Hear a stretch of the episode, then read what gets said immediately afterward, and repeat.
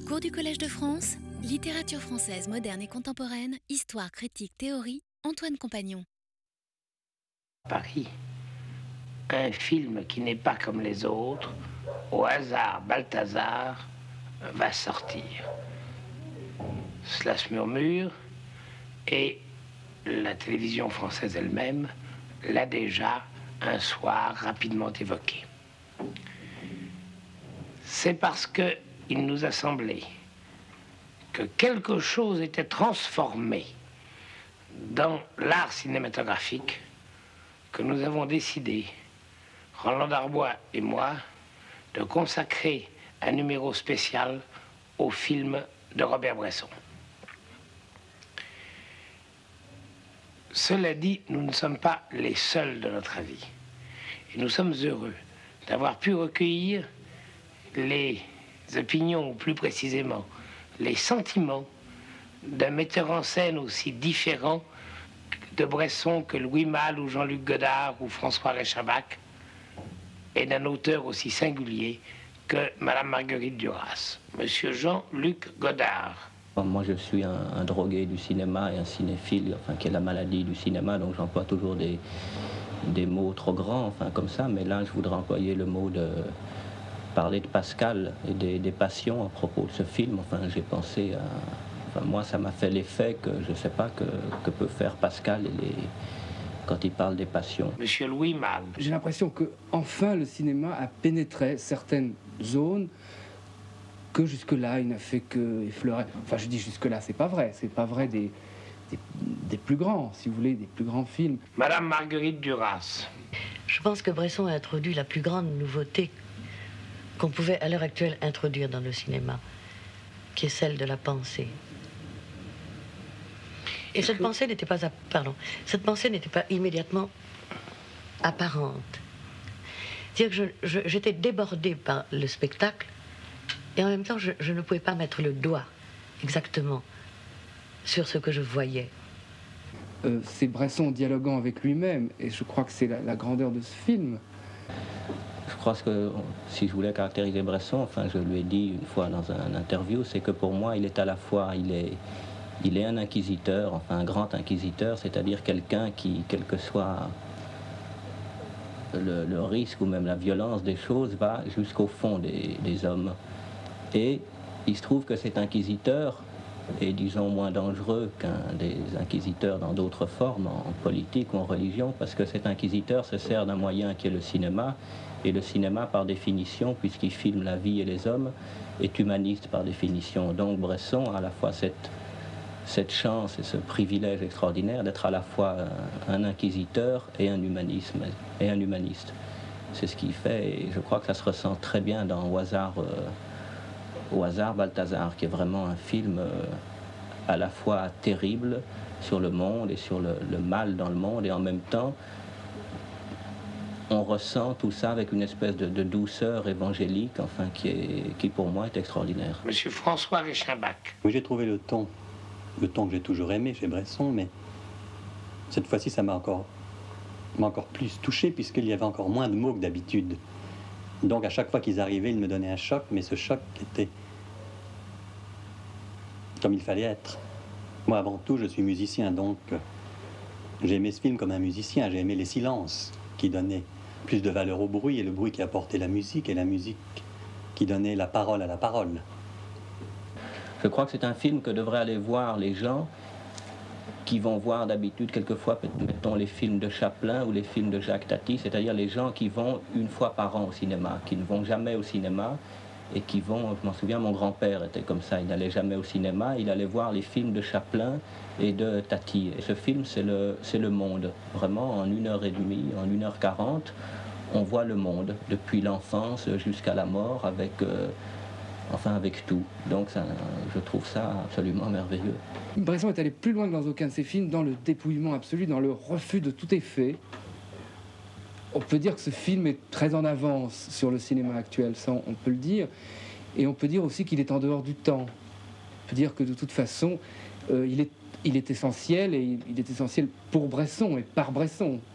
Ce que les hommes seuls faisaient jusqu'ici, de la poésie, de la littérature. Bresson l'a fait avec le cinéma. On peut penser que jusqu'à lui, le cinéma était parasitaire.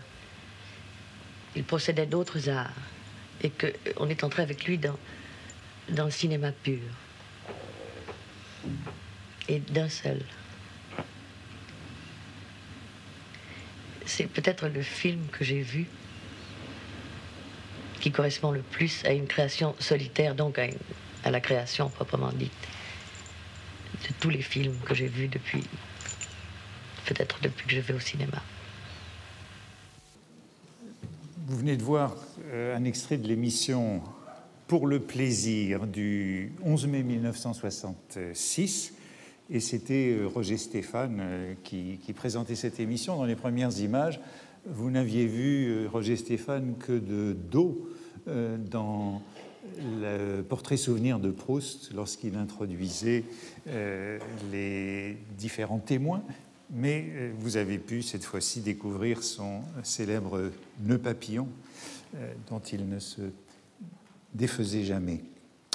Je vais donc revenir aujourd'hui sur ces deux films de Bresson et de Godard, Au hasard Balthazar et Masculin-Féminin, que un certain nombre d'entre vous ont pu voir euh, la semaine dernière à l'école normale supérieure et que nous n'avons pas pu commenter longuement. Euh, je vous avais dit l'un des premiers jours, peut-être le premier jour, que le panorama du cinéma était extrêmement riche en 1966, avec beaucoup de très grands films, et nous en verrons encore euh, deux autres dans quelques semaines, je crois que c'est le 7 mars euh, à l'école normale, La religieuse de Rivette et Les amours d'une blonde de Milos Forman. Mais aujourd'hui, je voudrais revenir sur euh, les deux films de euh, Bresson et de Godard comme deux films sur la jeunesse ou avec la jeunesse, comme dit Godard à propos du sien qui sort exactement au même moment. Masculin-féminin sort en avril 1966 et euh, au hasard Balthazar en mai 1966, mais ils ont été tournés dans l'ordre inverse.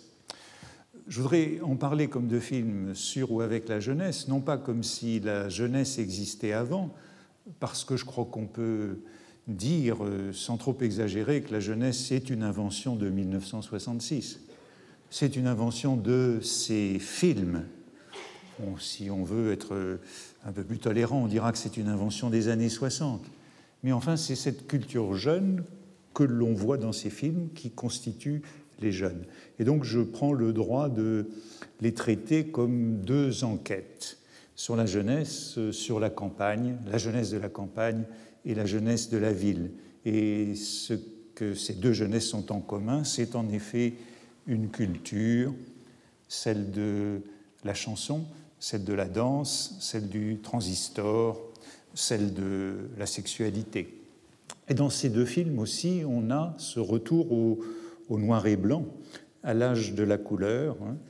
Ce sont deux films noirs, durs, euh, sociologiques et métaphysiques, euh, enquêteurs et inquisiteurs, comme euh, l'a dit Godard à propos du film de Bresson, et il sait bien de quoi il parle.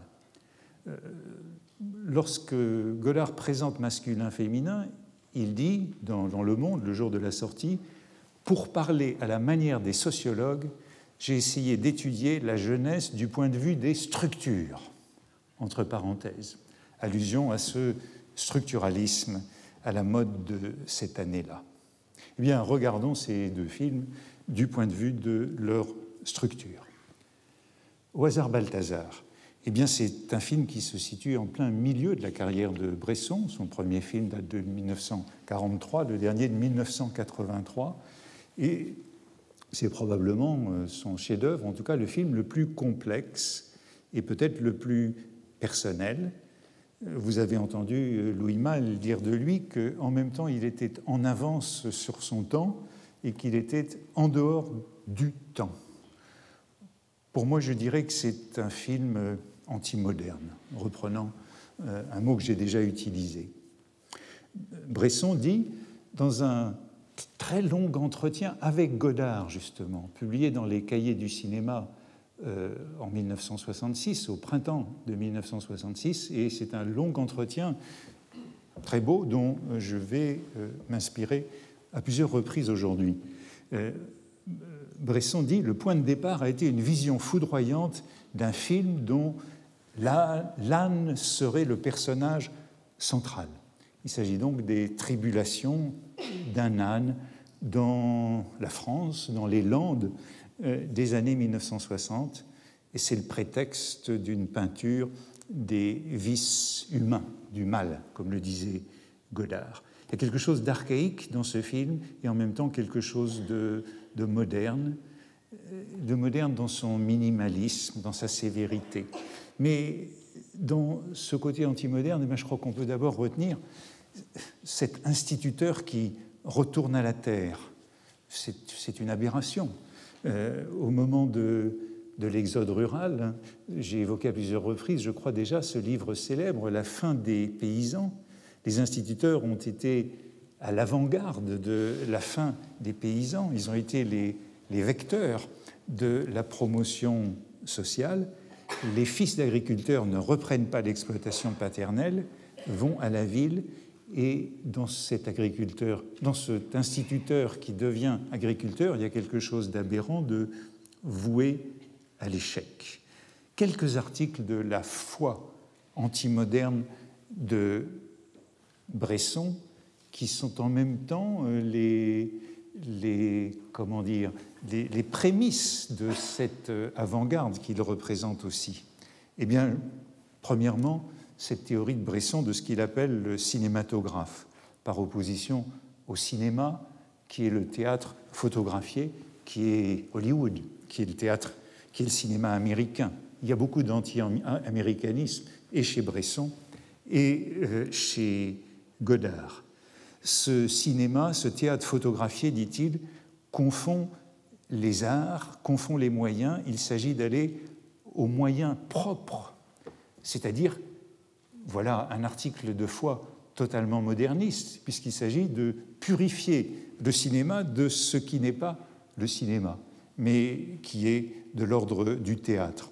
Deux sortes de films, dit Bresson, dans ses notes sur le cinématographe, ceux qui emploient les moyens du théâtre, acteurs, mise en scène, et se servent de la caméra afin de reproduire, et ceux qui emploient les moyens du cinématographe et se servent de la caméra afin de créer. Ce serait le premier article antimoderne et je dirais en même temps qui est de l'ordre du purisme qui a caractérisé la modernité. Deuxième article, eh bien, c'est évidemment l'emploi de ces acteurs non professionnels qui n'ont jamais joué avant d'apparaître euh, devant la caméra, que Bresson appelle ses modèles, puisqu'il est d'abord un peintre, et ces modèles qu'il brisent, puisque quand on les voit dans les films, ils regardent leurs pieds, ils parlent mécaniquement. Bresson se dit, dit se donner un mal énorme pour éviter les acteurs, les vedettes. Ça serait beaucoup plus facile que de chercher une personne vierge de cinéma, vierge de théâtre. Dans l'entretien, euh, Godard lui réplique, mais on peut prendre des acteurs professionnels il suffit de les casser, de les briser. Et il utilise cette euh, image curieuse. À la limite, on peut le détruire, l'acteur professionnel, de même que les Allemands ont détruit les Juifs dans les camps de concentration. Euh, c'est un dossier dans lequel je n'entrerai pas, que celui de Godard euh, et des Juifs, c'est un dossier d'actualité, mais je crois que la comparaison peut en effet déconcerter. Et Bresson lui répondait sur le même ton Vous ne pouvez pas, vous ne pouvez pas détruire un acteur, l'habitude est trop grande. Godard fait valoir que si lui utilise des acteurs, c'est par un souci moral, car le cinéma pourrit les gens, qui finissent mal s'ils n'ont pas été endurcis.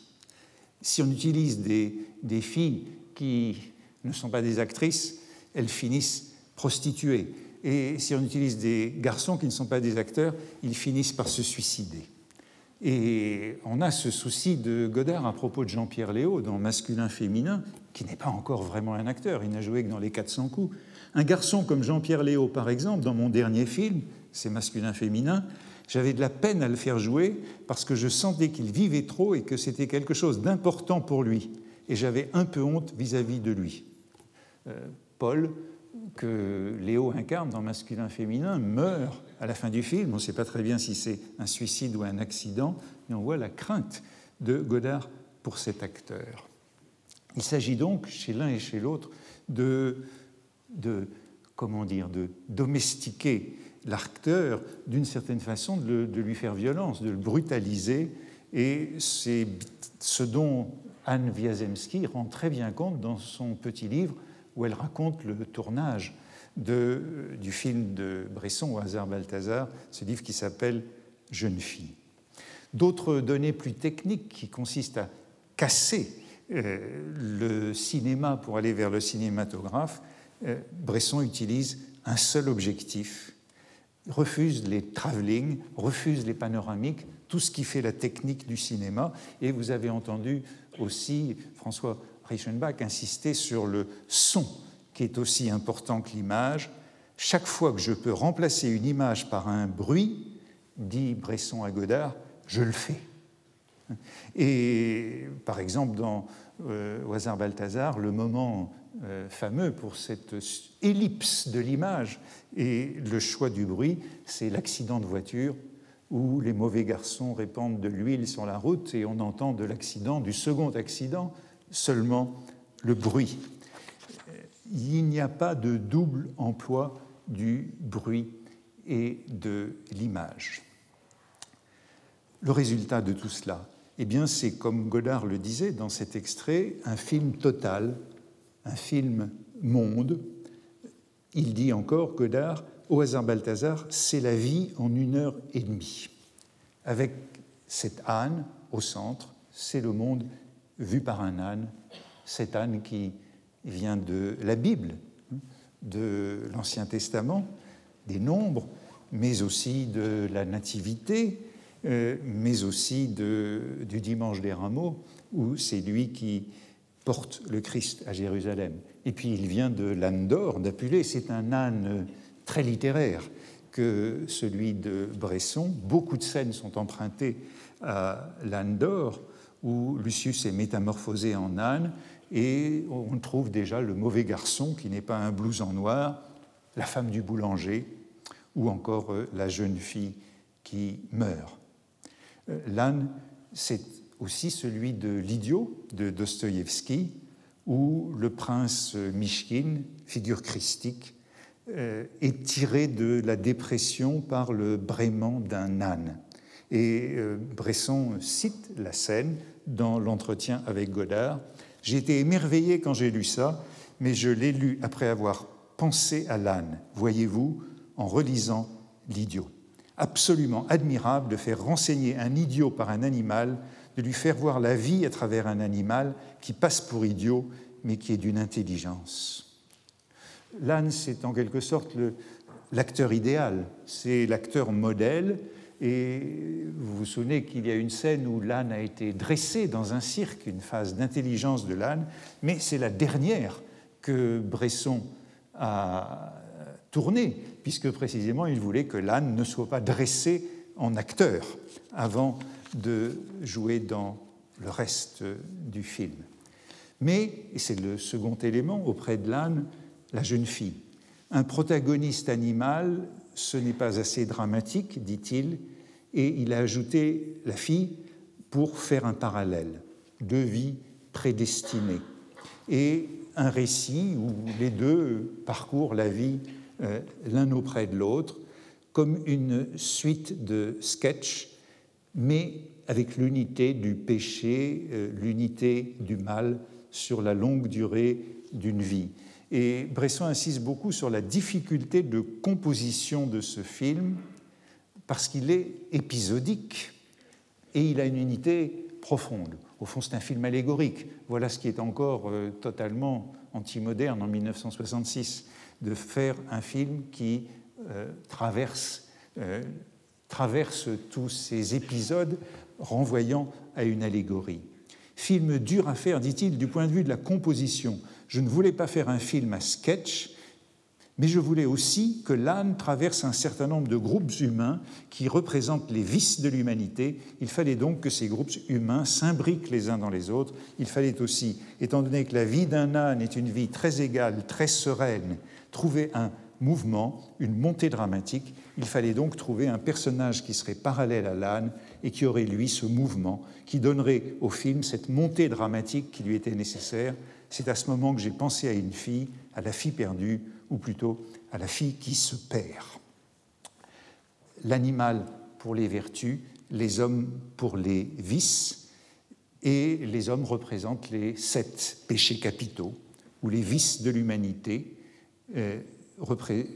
l'orgueil par exemple, l'instituteur, le père, l'avarice, le marchand, joué par euh, Pierre Klosowski, l'envie, la femme du boulanger, la colère, euh, Gérard, qui, le mauvais garçon qui euh, brutalise l'âne, l'impureté, Gérard encore, la gourmandise, Arnold, l'ivrogne, la paresse, Arnold, Jacques, le bon garçon. C'est donc l'allégorie de la vertu livrée à la cruauté humaine et deux lignes qui sont ainsi croisées parce que, dit Bresson, l'âne a dans la vie les mêmes étapes qu'un homme, enfance et caresse au moment du baptême, âge mûr et travail, talent, génie au milieu de la vie, c'est l'épisode du, cirque, de, l'âne dressé, période mystique avant la mort, passage très étrange où euh, l'âne est traité de saint par euh, la femme de l'instituteur, la mère de Marie, le trajet de cet âne qui traverse différents groupes humains représentant les vices de l'humanité dont il souffre et dont il meurt. Au fond, le film est composé comme, comme un tableau, plus que comme un récit, comme un tableau allégorique.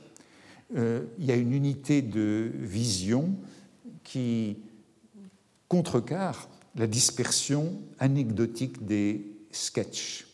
Mais euh, dans ce refus du récit et la volonté de composer un tableau, il y a de nombreux, comment dire, de nombreux fils qui pendent, euh, des, éléments qui restent énigmatiques. On ne saura jamais si Marie, qu'arrive-t-il à Marie à la fin du film?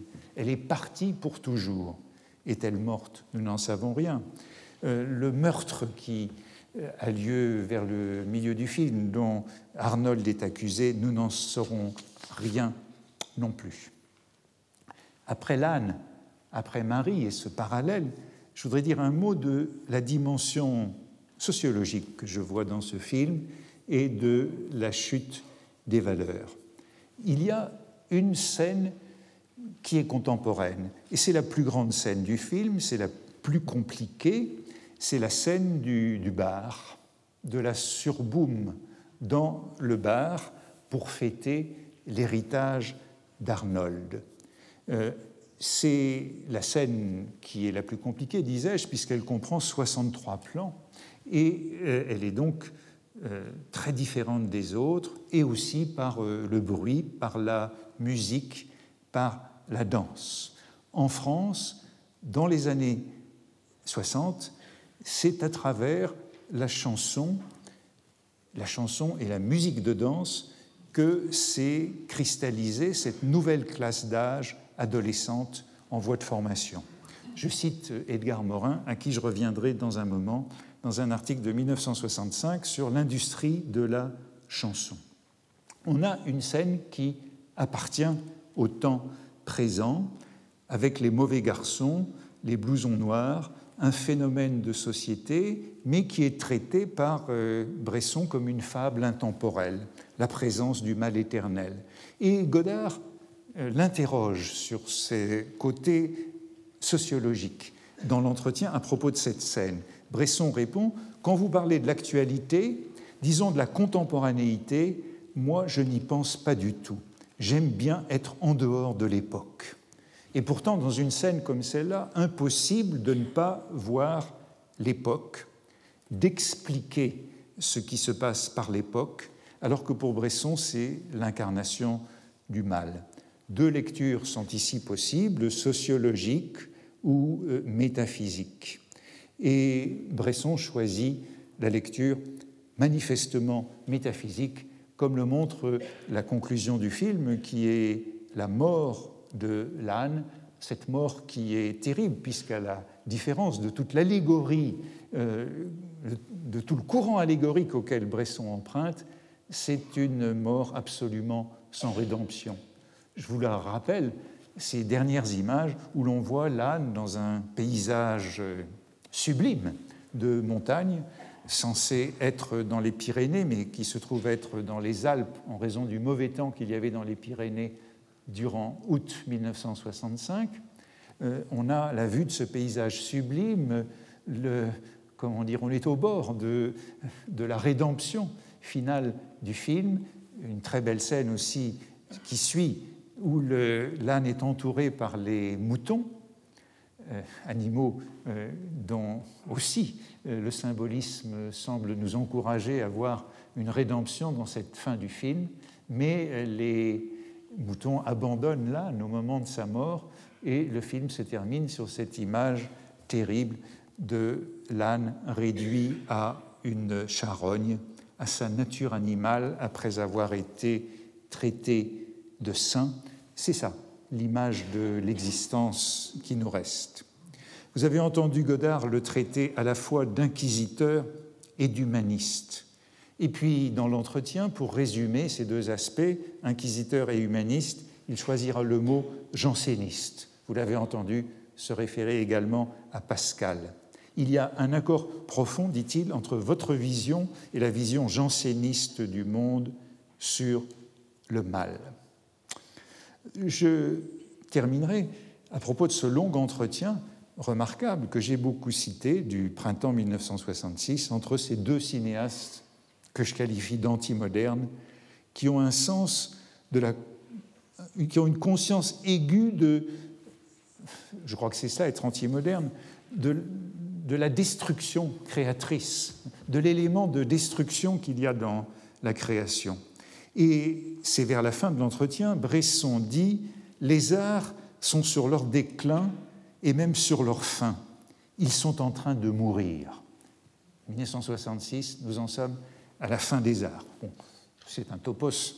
On peut toujours dire cela aujourd'hui, on le disait depuis longtemps. À quoi Godard répond Je le pense aussi, oui.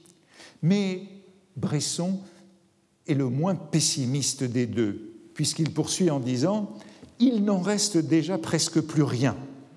Mais curieusement, s'ils sont tués, les arts, par le cinéma, la radio, la télévision, ce sont justement ce cinéma, cette radio, cette télévision qui les tuent, qui vont finir par refaire un art, par refaire les arts, mais d'une toute autre façon, bien sûr. Pour Bresson, donc, radio, télévision, cinéma, les masses médias modernes tuent les arts, qui sont déjà à peu près morts, mais de ces mêmes masses médias naîtront d'autres arts dont nous ne pouvons pas encore soupçonner la forme. Bresson est au fond plus euh, schumpeterien que Godard, et il reprend ici une expression d'Ionesco. Cinéma, radio, télévision, dit Ionesco, sont des miracles, mais l'art est en retard sur ces miracles. L'art ne sait pas encore que faire de ces miracles. Euh, l'art est tué par eux, mais, et ici Bresson croit à une rédemption, l'art renaîtra par eux. Et c'est sur ce point que Godard est plus désabusé ou plus pessimiste. Je pense aussi que c'est la fin, dit-il. Seulement, je ne sais absolument pas comment ça va repartir. C'est, me semble-t-il, l'un des leitmotifs qui euh, reviendra dans masculin-féminin. Comment l'art repartira? Godard est à la recherche du cinéma. Mais je voudrais faire la transition entre ces deux films, Au hasard Balthazar et Masculin-féminin. Quel lieu commun, quelle cheville? Euh, L'autre jour, vous présentant les films à l'école normale, j'ai utilisé euh, une citation du bloc-notes de Mauriac qui note en avril 1966, à propos de la religieuse de Rivette et du scandale de sa censure, l'érotisme coule à plein bord. Euh, c'est une phrase de Royer-Collard à propos de la démocratie sous la, euh, Restauration, oui. L'érotisme coule à plein bord. Je m'irritais quand j'étais jeune d'entendre les vieux vitupérer le temps présent. Je me jurais quand j'aurais atteint l'âge de Bourget de ne point faire comme lui qui se moquait aigrement de Proust. Mais de quel Proust avons-nous aujourd'hui à prendre la défense? Toutes les vannes sont levées et qu'est-ce qui déferle sur nous? Une pièce comme Les Paravents de Jean Genet, un film comme Masculin-Féminin de Jean-Luc Godard ou comme le prochain film de Bresson, manifeste le revers ténébreux d'une sainteté que vous avez reniée. Bresson, Godard, euh, euh, Genet, euh, Rivette et la religieuse, voilà tout ce qui représente 1966 pour Mauriac. Mais je voudrais aujourd'hui utiliser une autre cheville et vous parler un petit peu plus d'Edgar Morin que j'ai cité il y a un moment. je ne sais pas pourquoi je cherche à me justifier de cette euh, liaison entre hasard Balthazar et masculin-féminin, tant elle me paraît évidente. Mais enfin, c'est Edgar Morin qui me servira ici à faire ce lien. On l'a rencontré à plusieurs reprises. Je ne me rendais pas compte au début combien il était si crucial dans cette année 1966. J'ai parlé de lui à propos de ses articles sur Salut les copains, une nouvelle classe d'âge et le yéyé, puisqu'il est l'inventeur de ce mot, et j'ai reparlé de lui déjà à propos de Planète, euh, planète et Antiplanète, article du Monde de 1965. Nul n'était plus que lui attentif aux phénomènes de l'actualité, de la modernisation, de la jeunesse, des adolescents et des masses médias. Euh, un auditeur m'a d'ailleurs réclamé de parler davantage de lui, eh bien je le fais aujourd'hui. Ou comment Edgar Morin a-t-il passé notre année 1965-1966 loin de Paris, j'ai envie de dire entre Bresson et Godard. Il faisait une enquête sociologique sur le terrain, c'est une enquête fameuse, à Plozévé, dans le sud Finistère, et puis il est revenu à sa table de travail et a rédigé une série d'articles qui ont fait un certain bruit sur la modernisation d'une commune française à l'automne 66, et un autre article qui a fait presque scandale adolescents en transition, classe euh, adolescents en transition, classe adolescente et classe sociale, aspiration au divertissement et aspiration à la vie bourgeoise dans une commune du Sud Finistère. Puis il a poursuivi avec ces deux articles et a fait un livre, un livre qui a suscité beaucoup de polémiques, mais qui est un livre important qui a eu beaucoup d'influence, publié en 1967, Commune en France, la métamorphose de Plodémée. Plodémée, euh, comment dire, euh, pseudo-transparent de Plovézé, Plozévé, où il se trouvait. Euh, plus tard, ce livre a été réédité. Plus tard, il a encore publié le journal en 2001 de Plozévé, c'est-à-dire ses carnets d'enquête. Et, et, le livre, le livre le plus, euh, qui est le rapport, le vrai rapport de synthèse de l'enquête de Plozévé, c'est celui d'André Burguière intitulé Breton de Plozévé. Il s'agit d'une immense enquête multidisciplinaire qui a occupé les années 1961-1966 et que euh, qu'Edgar Morin, comme sociologue, a rejoint seulement en 1965. En vérité, il, est probable, je crois qu'il n'y a jamais eu d'enquête multidisciplinaire aussi vaste euh, menée en France. Euh, l'enquête de Morin a porté sur la sociologie contemporaine de ce village du Finistère, mais depuis la fin de 1960 avait été lancée une énorme enquête par la DGRST, la Délégation générale à la recherche scientifique et technique, qui portait sur une petite population endogame sur le plan démographique, économique et social, c'est-à-dire sur une commune, un village de, le, village de Plozévé en pays bigoudin, enquête qui euh, mobilisa une centaine de chercheurs, anthropologues, médecins, psychologues, sociologues, démographes, ethnologues, géographes et historien. Je pourrais parler longtemps de cette enquête qui est prodigieusement intéressante puisqu'elle avait commencé comme une enquête de démographie.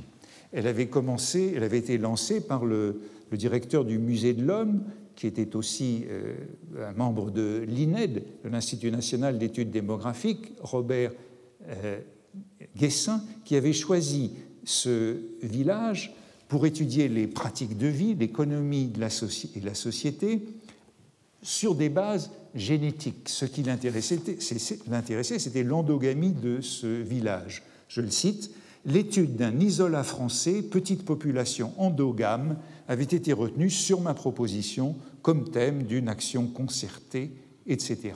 Et la commune avait été aussi choisie en raison de ses archives qui étaient complètes et bien tenues, puisque euh, la mairie du village avait été pendant près d'un siècle dans la même famille, euh, trois générations de maires qui étaient aussi les notaires et donc de bons archivistes.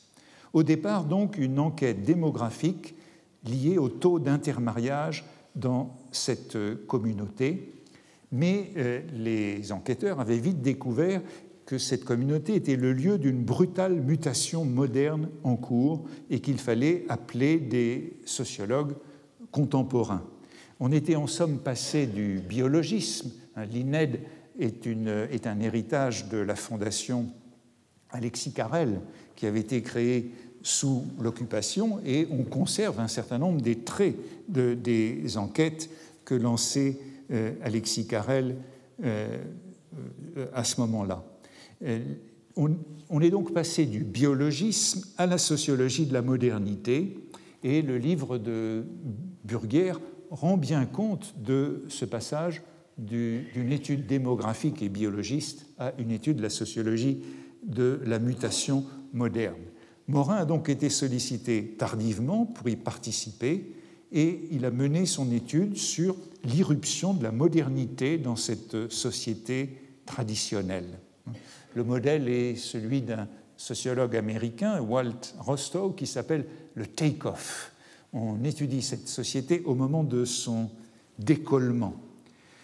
Euh, les articles de Morin dont j'ai parlé ont fait l'objet de nombreuses controverses et polémiques. Un, parce qu'il en a tiré un livre qui a été publié avant la synthèse de Burguière et avant les travaux euh, euh, de l'équipe du CNRS et de la DGRST. Il a donc, par sa notoriété, éclipsé les autres travaux. Certains l'ont accusé d'avoir exploité leur travail et ont même parlé à ce propos de plagiat. Et puis euh, les villageois eux-mêmes ont euh, protesté euh, contre une enquête qui n'avait pas préservé leur anonymat.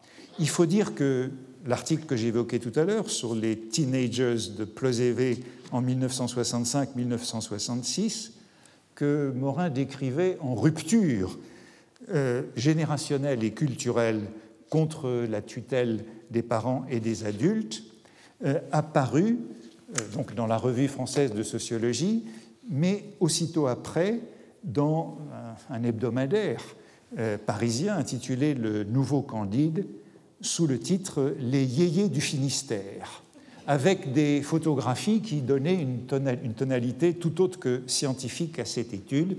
Et cela a bien entendu suscité des protestations de journalistes du Télégramme de Brest et d'habitants qui ont écrit à Edgar Morin Comment avez-vous pu écrire de telles ordures sur la jeunesse de chez nous?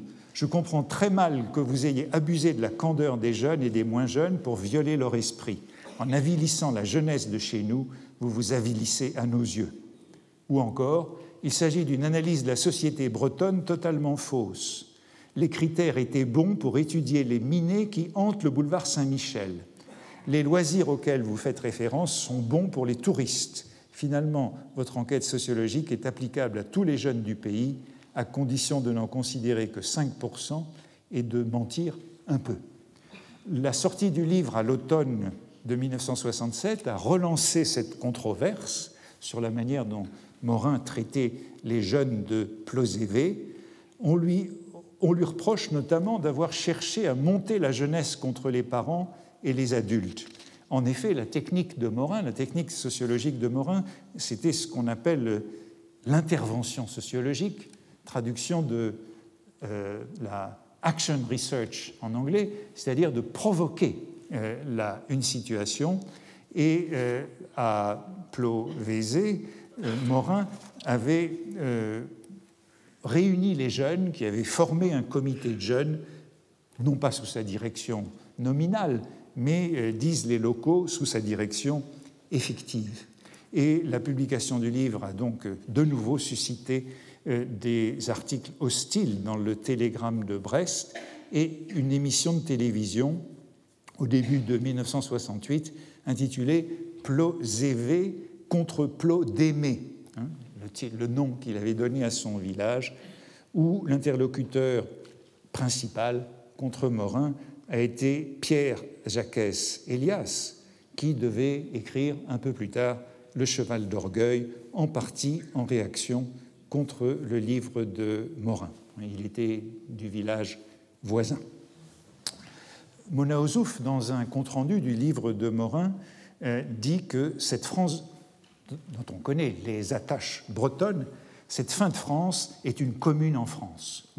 Commune en France, c'est au fond toutes les communes de France sont sur ce modèle et euh, Mona montre comment il faut aller à la périphérie pour comprendre le, centre, mais qu'au fond, Morin a plutôt décrit euh, ce qu'il connaissait que ce qui était là-bas. Que retenir aujourd'hui et pour nous de cette enquête, et pour essayer de comprendre et le film de Bresson et le film de Godard, de Godard qui, lui sont tout à fait contemporains? Je retiendrai trois éléments ce que euh, Morin dit de l'école, des femmes et des jeunes. Le rôle de l'école, je l'évoquais tout à l'heure à propos de l'instituteur retournant à la Terre, le rôle de l'école dans le grand processus d'émigration, promotion, évolution. Morin montre, et je crois que c'est très intéressant, que ce sont les enfants des plus pauvres qui sont partis les premiers et qui ont les premiers bénéficié de la promotion sociale par l'école, puisqu'ils n'avaient pas de terre à exploiter. Ce sont les enfants des ouvriers agricoles qui sont partis les premiers, qui se sont reconvertis dans la classe urbaine, qui permettait qualification et promotion sociale. Deuxième élément, les femmes. Morin parle des femmes comme des agents secrets de la modernité les femmes de plus de 50 ans, voici comment il les représente dans son livre, et vous pouvez comprendre comment, pourquoi les Bretons ont réagi quand vous, je ne sais pas si vous pouvez lire la, légende, mélange deux temps. C'est digne du, c'est un titre digne de Libération ou du Nouvel Observateur, mais à Plozévé, ça n'a sûrement pas beaucoup plu. Cette, euh, cette femme avec sa coiffe euh, faisant le plein d'une deux chevaux le, rôle des femmes, agents secrets de modernité, les femmes de plus de 50 ans, note Morin, portent la haute coiffe blanche, mais elles aspirent à la vie moderne, les premières, à la vie suburbaine. Elles ont des préoccupations de confort, de vie intérieure, de maison. Elles veulent une cuisinière, un évier, une machine à laver, un aspirateur, une douche, une télévision et un réfrigérateur. Euh, le, commerce se transforme à Plozévé et l'alimentation devient nationale. Ce sont les femmes qui partent en vacances, les premières, qui ont envie de loisirs et qui s'ouvrent à la culture de masse par la télévision, qui est arrivée en 1962 à Plozévé, à peu près en même temps que l'électricité. Euh, d'où la notion de take-off euh, brutal ce sont les femmes qui sont en conflit avec la modernisation de l'exploitation agricole et en particulier les jeunes filles qui refusent le mariage avec les jeunes agriculteurs et épousent des salariés pour réaliser leurs aspirations à la vie moderne. Il semble, note Morin, que la femme paysanne ait vécu une transformation plus radicale et plus profonde que l'homme. C'est ce qui entraîne la désertion des garçons. Et troisièmement, la place des jeunes qui souffrent le plus les jeunes qui euh, transitent entre le village et le lycée. qui est un peu plus éloigné, puisque c'est le moment de leur scolarisation massive, qui souffre le plus de l'absence de noyau urbain. Le café du village, qui s'appelle le Café des droits de l'homme, dans une vieille tradition radicale, qui a des jukebox, euh, le cinéma deux fois par semaine et la télévision, où les bandes vélos motorisées ne satisfont pas leurs besoins de distraction. Il y a donc un fossé.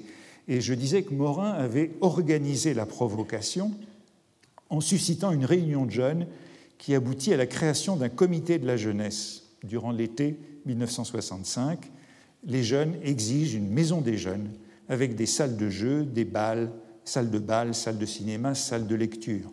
Je vous avais montré il y a un certain temps un petit film sur Poitiers et sur la, la maison des jeunes de Poitiers. Partout en France, en 65-66, on exige des maisons des jeunes. Et on voit bien quels sont les deux loisirs principaux, le cinéma et la danse.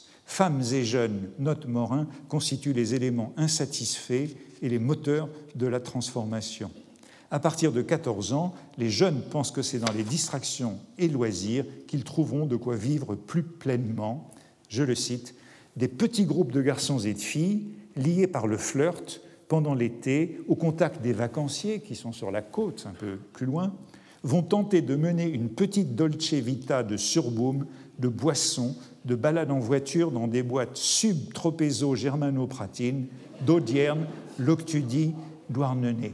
Vous voyez pourquoi ça a pu choquer à Plausévé ce style qui est plutôt celui de Jean-Francis L. dans le Nouvel Observateur, dont je vous ai cité naguère les chroniques. Cela dit, avec ses limites et ses facilités, cette enquête sur la jeunesse me semble quand même plus intéressante que celle de François Missoff que je vous avais cité il y a quelques semaines. Euh, euh, Morin note la rupture sans violence, les bandes de jeunes cyclomotoristes en blouson noir ne se livrent guère à des actes de rébellion contre le monde adulte, mais l'univers des adolescents se referme sur lui-même et refuse toute tutelle, que cette tutelle soit rouge ou blanche, venant de l'Église ou de l'école. Enfin, dernier élément de cette grande enquête, le rôle du cinéma, qui va nous ramener à Godard. Euh, il a été primordial dans, euh, euh, ces cinq années à Plausévé de sociologues, d'ethnologues, etc. Les images filmées rassemblant la population ont été utilisées pour dialoguer avec les enquêtés et de nombreux films ont été, ont été euh, tournés dans ce village, instruits par euh, Roger Morière, qui était un collaborateur de Jean Rouche. Donc, tout ça vient de ces techniques d'ethnographie de, de Jean Rouche en Afrique. J'en viens donc à masculin-féminin, mais nous sommes déjà dans masculin-féminin. Vous avez compris que je vais le présenter comme un film ethnographique ou sociologique sur une petite bande de jeunes à Paris. Godard y mène une enquête sur la génération de ces acteurs. Mon film, dit-il, pourrait s'appeler À la recherche des enfants des années 60. Il leur pose des questions en direct, ils improvisent leurs réponses devant lui. La mode est à l'entretien. Euh, là aussi, il faudrait en parler longuement. On a vu l'importance de l'entretien dans le milieu des années 60 dans Les choses, le roman de Pérec. On le trouvera aussi dans l'article de Morin, Voici Morin en 65-66, euh, à la télévision. Euh, dans un article d'Edgar Morin, dans le numéro Radio-Télévision de la revue Communication, numéro 7, en 1966, il publie un bel article intitulé De l'interview, et il analyse comment on est passé de l'interview scientifique à l'interview de presse et de cinéma. L'interview, dit-il, est partout. Il part de la psychologie sociale pour arriver au dialogue dans le cinéma vérité ou à la plongée dans l'âme à travers le cinéma vérité. L'interview, dit-il, constitue finalement l'âme du cinéma vérité. Et comme tel, comme modèle de ce cinéma vérité, Morin cite Chronique d'un été, le film de Jean Rouche, et d'Edgar Morin lui-même en 1961, Le Joli Mai, le film de Chris Marker de 1963, et Hitler connaît pas, le beau film que je ne connaissais pas, que j'ai vu il y a deux jours à partir de cette citation de Bertrand Blier.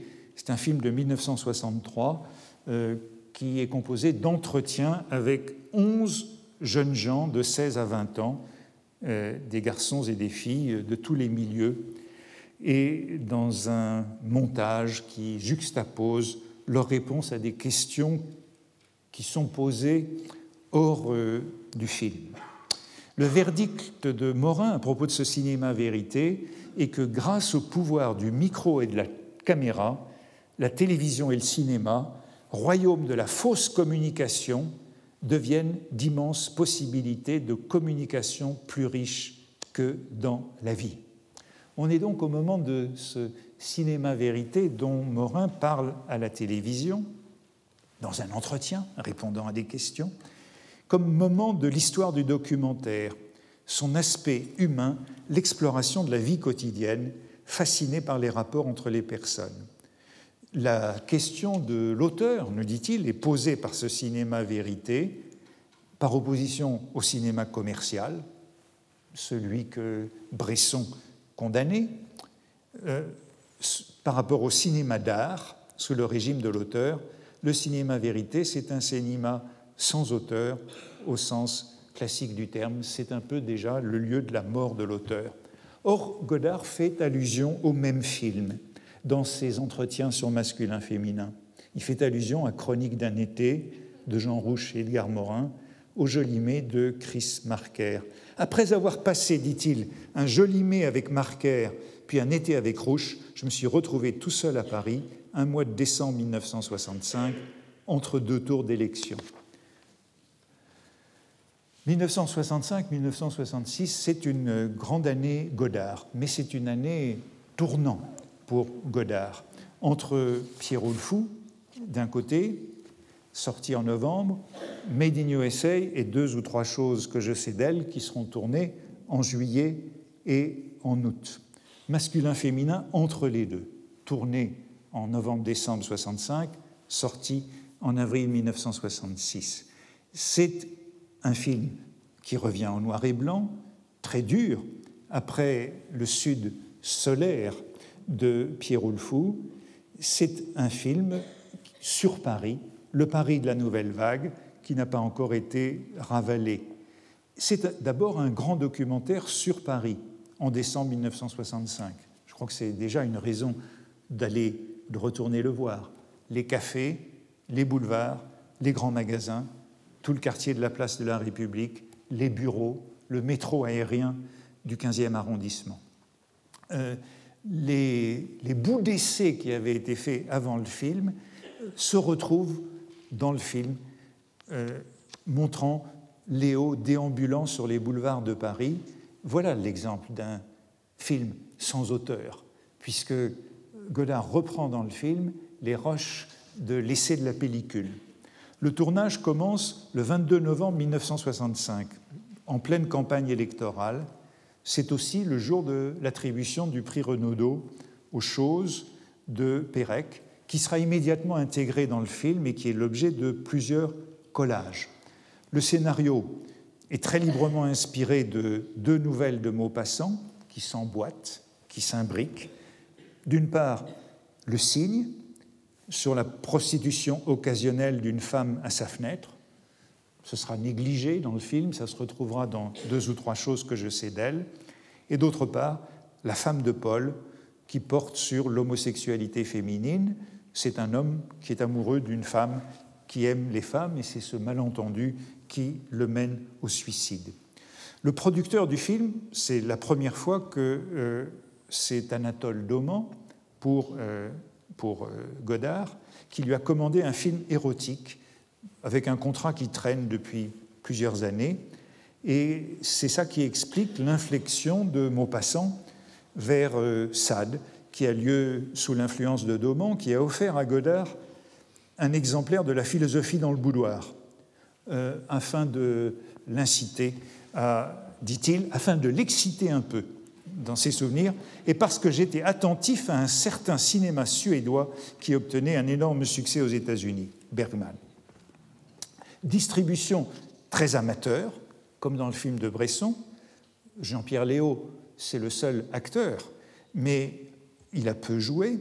Et puis Chantal Goya, Marlène Jobert, mais Marlène Jobert est une débutante. Et puis on voit passer Brigitte Bardot, Antoine Bourseillet, Françoise Hardy, etc. C'est un film sur l'actualité, sur la jeunesse, sur les mœurs de la nouvelle génération. Suivant la bande-annonce, il, je cite, décrit plusieurs faits précis à propos de la jeunesse et du sexe de la France d'aujourd'hui. Panneau suivant, il est bien sûr interdit au moins de 18 ans, au moins de 18 ans, parce qu'il parle d'eux. Selon le générique, c'est l'un des 121 films, allusion au manifeste des 121, parlant français dont on ne fait que trois ou quatre. Et bien sûr, il y a ce carton très célèbre, il parle des enfants de Marx et de Coca-Cola, c'est-à-dire du conflit euh, du socialisme et de l'américanisation de la vie. La sortie a lieu donc en mars 1966, fin mars. Si le film a été interdit, c'est parce qu'il parle très largement de la contraception. C'est un thème central. On pourrait dire que c'est presque le sujet rendu public par la campagne électorale. Toutes les méthodes de contraception sont évoquées au cours du film et il est aussi question à la toute fin de l'avortement, qui est bien sûr illégal en France. Plus des petites censures lorsque Léo écrit euh, De Gaulle égale Ubu sur un mur, on, ne, lui a laissé montrer que le U dans le film. Euh, Léo, c'est l'assistant de Godard dans Pierrot le Fou, euh, et il est donc amoureux de Madeleine, rencontré dans le milieu d'Âge tendre, le magazine pour adolescentes de Daniel Philippaki, qui a aussi Salut les copains, et qui a aussi les cahiers du cinéma. Madeleine, c'est une chanteuse yéyé débutante au moment de son premier 45 tours. Elle a l'âge des copines et du shopping. Elle est jouée par euh, Chantal Goya, que euh, Godard a repérée dans euh, Mademoiselle H. Tendre, dont elle faisait la couverture. Elle, est au hit parade avec ses premières chansons, Une écharpe, une rose, Il court les filles, c'est où, euh, au moment du film, son tube qui s'appelle Si tu gagnes au flipper, qui sera chanté dans le film et qui est l'un des succès du, du scopitone. Vous vous souvenez peut-être de ce scopitone qui était une grande invention française des années 60, hein, euh, qui n'a pas eu un fort destin, mais qu'on trouvait avec les jukebox dans tous les cafés, probablement au Café des droits de l'homme à Plausévé. Si tu gagnes au flipper, tu as perdu mon cœur, car je sais que tu es sorti avec ma meilleure amie. Godard observe ce phénomène contemporain de l'industrie culturelle de la chanson et de la danse. On danse dans les deux films, euh, au hasard Balthazar et euh, masculin-féminin, la confection d'un tube, le hit parade. Voici le second modèle du Scopitone. Et voici le Scopitone avec euh, ses héroïnes, France Gall et bien sûr Gainsbourg en bas. Euh, le, hit parade, euh, comme le rappelle Morin dans, encore Morin, dans un article de communication numéro 5 en 1965, c'est un article sur l'industrie de la chanson.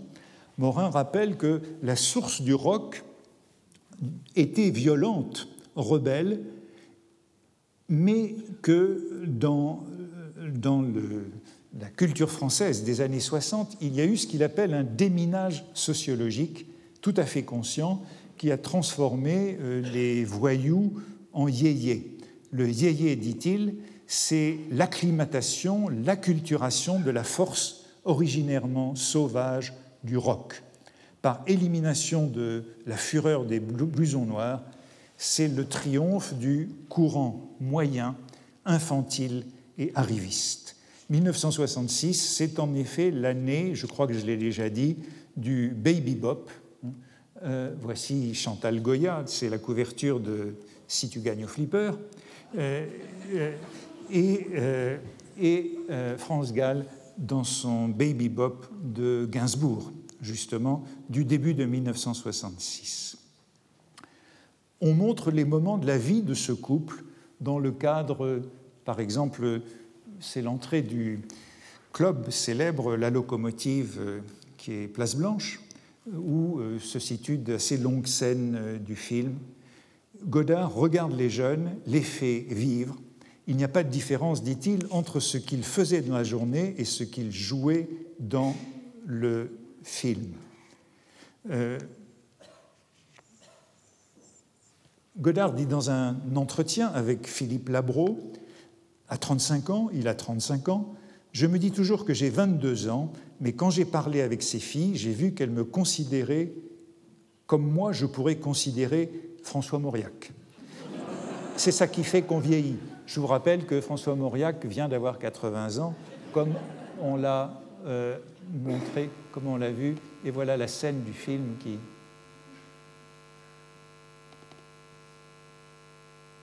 n'a pas l'air de démarrer.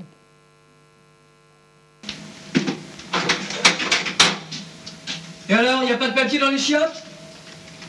Prenez le Figaro sur la commode. Dis donc, t'es vache avec Mauriac. Je pense que c'est Beaumarchais qui a inventé, le prince des artistes qui a inventé le mot Figaro. Et que maintenant, c'est synonyme de bourgeois. Au fond, je trouve, ça dégoûtant et il faut se Je ne sais pas si vous avez bien entendu le dialogue, mais euh, il est porte sur Mauriac. Godard euh, parodie donc la sociologie contemporaine à la manière, dit-il, d'un chercheur qui étudie des cellules, tente d'en isoler une et la regarde vivre. J'ai observé et je montre une jeune cellule où le garçon est une sorte de Werther au milieu des Rolling Stones. Euh, le clou du film, c'est l'interview de Mademoiselle, 19 ans, euh, dans euh, élu par mademoiselle H. Tendre, sous le carton Dialogue avec un produit de consommation. Et je vais vous montrer tout de suite ce passage. Pour... Est-ce que je vois que je prends?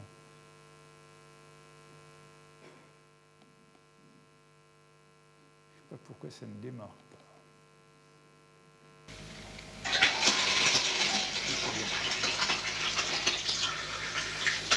passage qui va nous mener euh, vers Sade, d'ailleurs, en passant.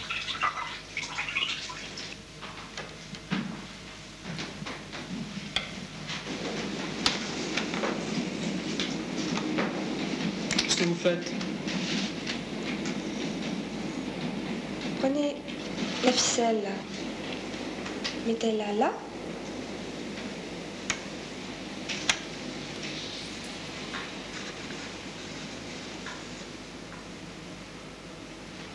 Vous avez entendu parler du marquis de Sade? Ouais, c'est lui qui a dit Français, encore un effort pour être républicain. Un peuple ramassa les baies de Turenne, lança à travers l'Europe la première armée de la justice, et pendant cent ans, cette armée en haillons remplit les plus nobles rêves du monde.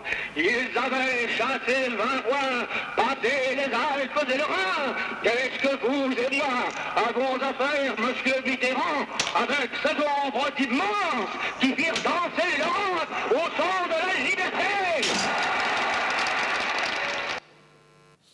Euh, vous avez entendu euh, André Malraux euh, le jour de son fameux discours du 15 décembre 1965 au Palais des Sports, un discours de la campagne présidentielle que j'ai évoqué il y a quelques leçons à propos de la présence de François Mauriac ce jour-là. Scène intéressante qui nous montre la conjonction de, de Sade et de, qui nous rappelle que Français encore un effort a été publié par Pauvert en octobre 1965 avec une préface de Maurice Blanchot, une préface de Maurice Blanchot qui se terminait par euh, un, mot d'ordre électoral. Toujours nous vivons sous un premier consul et toujours ça des poursuivis et à cause de la même exigence. Tout dire, il faut tout dire, la liberté et la liberté de tout dire. Euh, d'où un débat sur Sade qu'on évoquera peut-être tout à l'heure avec Philippe Roger. Ben, je voudrais terminer rapidement, puisqu'il ne reste plus beaucoup de temps, à propos du destin tragique de Paul, qui est donc euh, euh, aussi le débat sur Sade qu'on évoquera peut-être tout à l'heure. Euh, je voudrais terminer donc sur le destin tragique de Paul qui meurt à la fin du film. On hésite à savoir si c'est un suicide ou un accident. Euh, mais euh, qui est très manifestement euh, victime, peut-être moins de l'homosexualité féminine que de l'incompatibilité avec le siècle. Il est la victime de ces jeunes filles. Il faut bien parler, là aussi, pour finir, du fossé entre les garçons et les filles dans masculin-féminin. C'est un peu comme à Plausévé. Les femmes sont les agents, à la vérité peu secret de la modernisation, une modernisation qui est une américanisation, ou pire, comme le dit un carton du film, c'est peut-être le plus cruel, la taupe est inconsciente, mais elle creuse dans une direction déterminée. Les jeunes filles sont euh, les taupes de l'aliénation euh, dans le film. Bien sûr, c'est une association, celle des femmes et de la consommation, celle des femmes et de la publicité, qui n'a rien d'original, euh, mais euh, qui nous donne à penser sur cette, euh, je dirais, anti-américanisme de Godard, assez flagrant dans le film. Autre carton, donnez-nous une télévision et une auto et délivrez-nous de la liberté. Godard montre une jeunesse qui est partagée entre mobilisation politique, vague des garçons, et mode des jeunes filles. L'antipathie pour les filles, cette misogynie qui est assez évidente, s'exprime d'ailleurs dans la manière de filmer. Les filles, dit-il, les filles d'aujourd'hui, euh, elles ne sont pas méchantes, elles ne sont pas profondes, elles parlent toujours par généralité, sauf si on leur demande quelle marque de bas elles portent ou quel genre de soutien-gorge. Mais voici les dernières images de Madeleine, la fin du film dont je disais qu'elle est montrée de manière violente, interrogée par les policiers sur la chute de Paul, je sais pas, j'hésite, dit-elle. Elisabeth m'a parlé de tringles de rideau, j'hésite, j'hésite. Et le film se termine donc sur, sur cette question de l'avortement.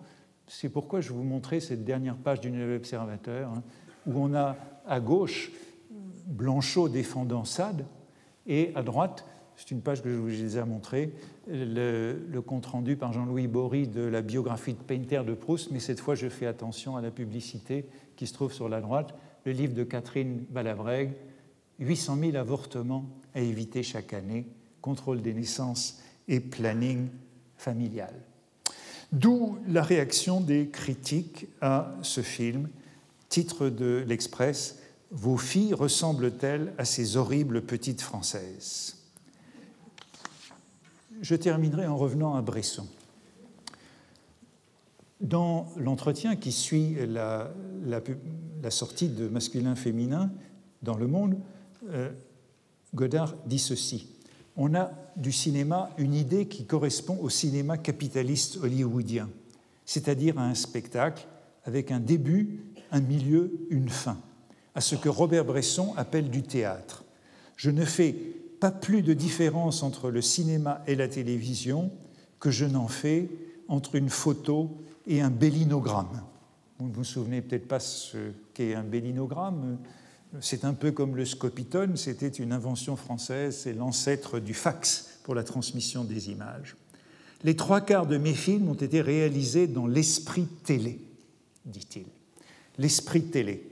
Godard s'est en effet acheté une télévision pendant masculin-féminin pour regarder les acteurs, pour regarder la mode. C'est l'occasion, dit-il, de voir des visages d'une nouvelle manière et de voir des inconnus. Eh bien, euh, Bresson disait, un nouvel art naîtra euh, de la télévision, de la radio. Euh, je crois que sur ce point, Godard le rejoint, et peut-être que masculin-féminin est la prémisse de ce nouvel art. Merci. Retrouvez tous les contenus du Collège de France sur www.colège-2-france.fr.